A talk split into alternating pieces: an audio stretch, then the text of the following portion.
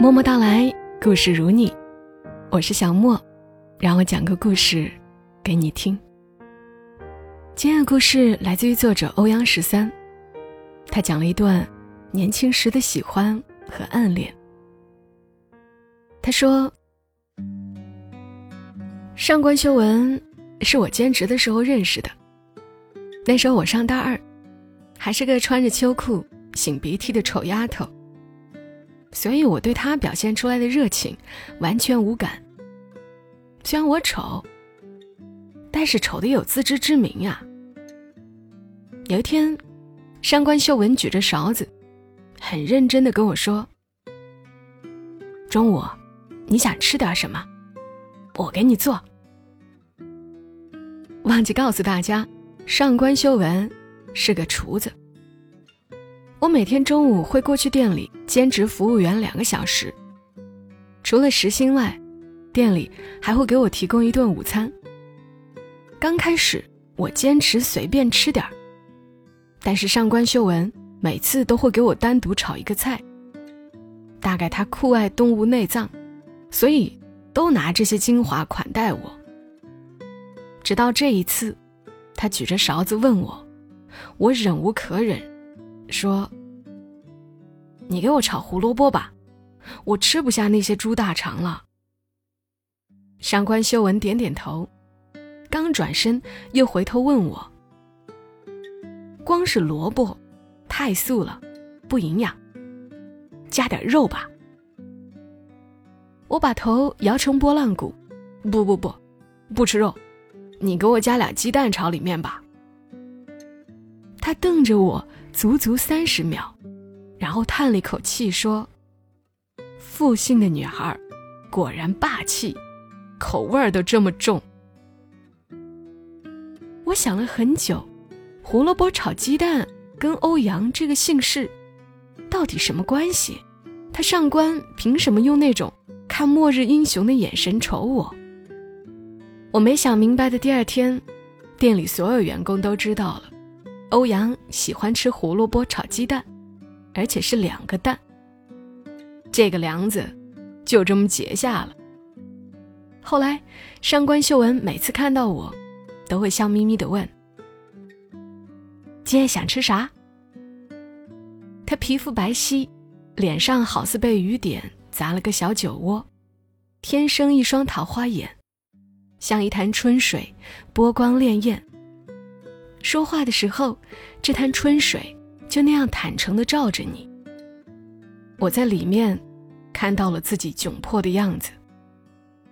我不知道这潭水里面沉着一个怎样的人。后来我发现了一个秘密：上官秀文不炒菜的时候，都在学校图书馆看书。他坐在靠窗户的角落里。一顶棒球帽压得低低的，很多次我都碰到了他，但是我从来没有想过要走过去跟他打招呼。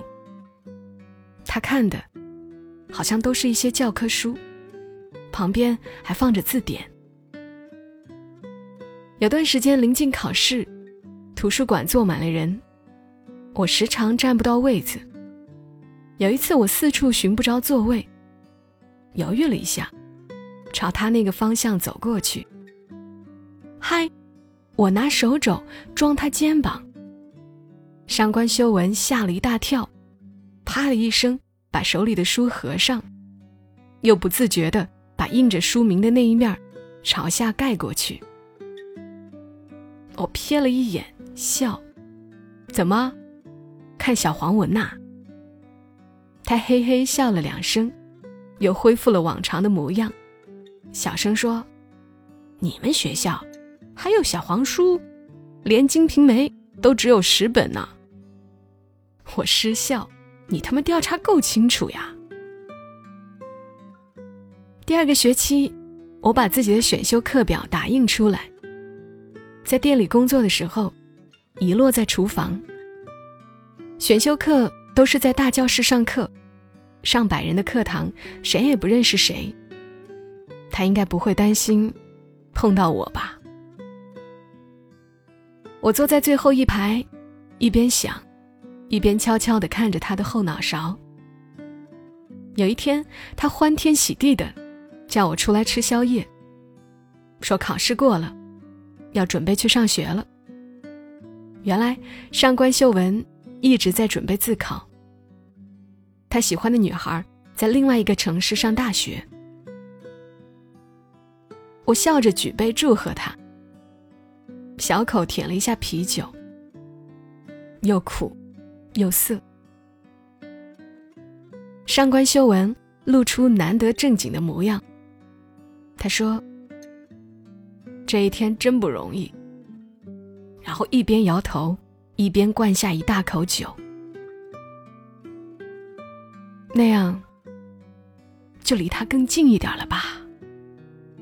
欧阳，你知道吗？我都喜欢他十二年了。从我八岁认识他的时候，我每天上学都会绕很远的路，假装碰到他，然后一起去学校。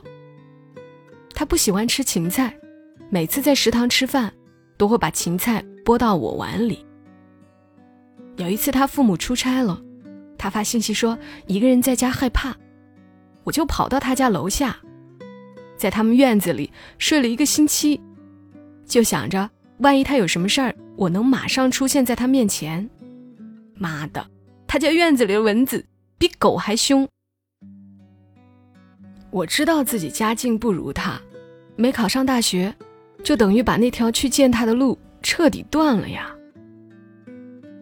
那天，上官修文喝醉了，很多的心事跟喝多了的啤酒一样，全吐了出来。他在学校操场醉得不省人事，我因为酒精过敏，烧得满身通红。在他旁边守着的晚上，我心里默默的想：真傻呀！那个女孩，知道你爱她吗？上官秀文在联系我的时候，已经过去半年了。他打电话给我，我正在刷牙，满嘴的牙膏泡泡。欧阳，你在鸡市有认识的朋友吗？我歪头想了一会儿，说有。那好，你帮我个忙吧。他的青梅竹马，在实习的时候被骗到传销组织去了鸡市，几乎三个月联系不上人，上官修文疯了。终于等到他的信息时，却因为只能在当地报警立案而无能为力。我让朋友报警的当晚，他买了去鸡市最早的机票。那一个礼拜，我再也打不通他的电话，只能提心吊胆的。等待他给我消息。等他回来的时候，嘴唇上多了一片青色的胡茬，人瘦了很多。但是那个女孩，并没有在他身边。怎么，英雄救美的剧本出了意外吗？我假意调侃他，想让自己轻松一点。上官修文咧嘴一笑。却满脸酸涩和疲惫。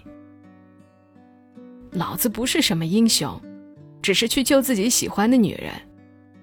他已经毛发无损的回家了。传销窝里还能把人救出来？哎，你了不得呀，比警察叔叔还厉害。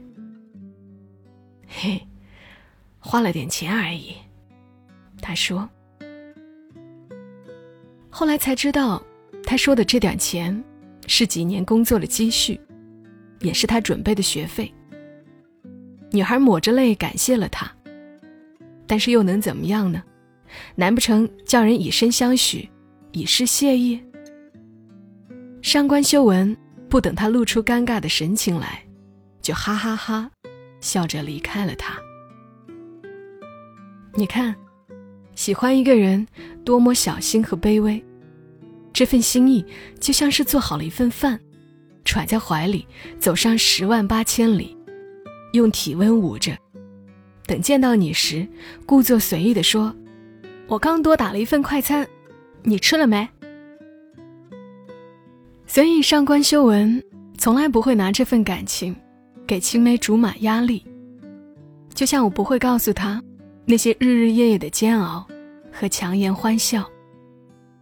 在我们年轻的时候，都有过一段不会计较得失的感情，即使这份感情从头到尾只有自己一个人，却一点都不影响我们为对方千千万万遍的思虑和犯傻。后来我们都长大了，成熟了，爱起来也不会那么吃力了，却已经不太懂得怎么用力去爱。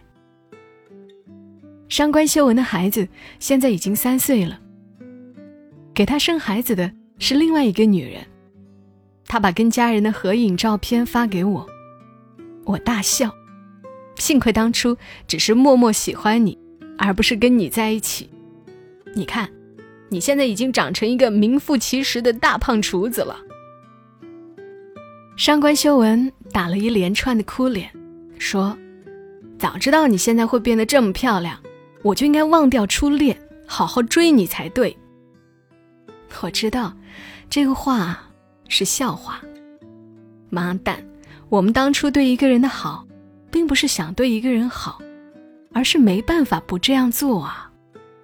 那个不成熟的恋爱，叫做没办法不爱你。这段故事，欧阳只写到了这里。我看的时候，第一反应是，这个男孩子也真是挺不容易的呢。后来猛地才想到，当时的欧阳也挺不容易的呀。可就算那么心酸，那么小心翼翼。我们现在依旧还是会怀念，能够那样单纯的、无保留的爱一个人的感觉。这里是在喜马拉雅独家播出的《默默到来》，谢谢你来听，记得要关注小莫，还要把《默默到来》两个专辑都订阅一下哦。同时，你的评论和转发对我都非常重要。愿大家一切都好，小莫在深圳和你说晚安。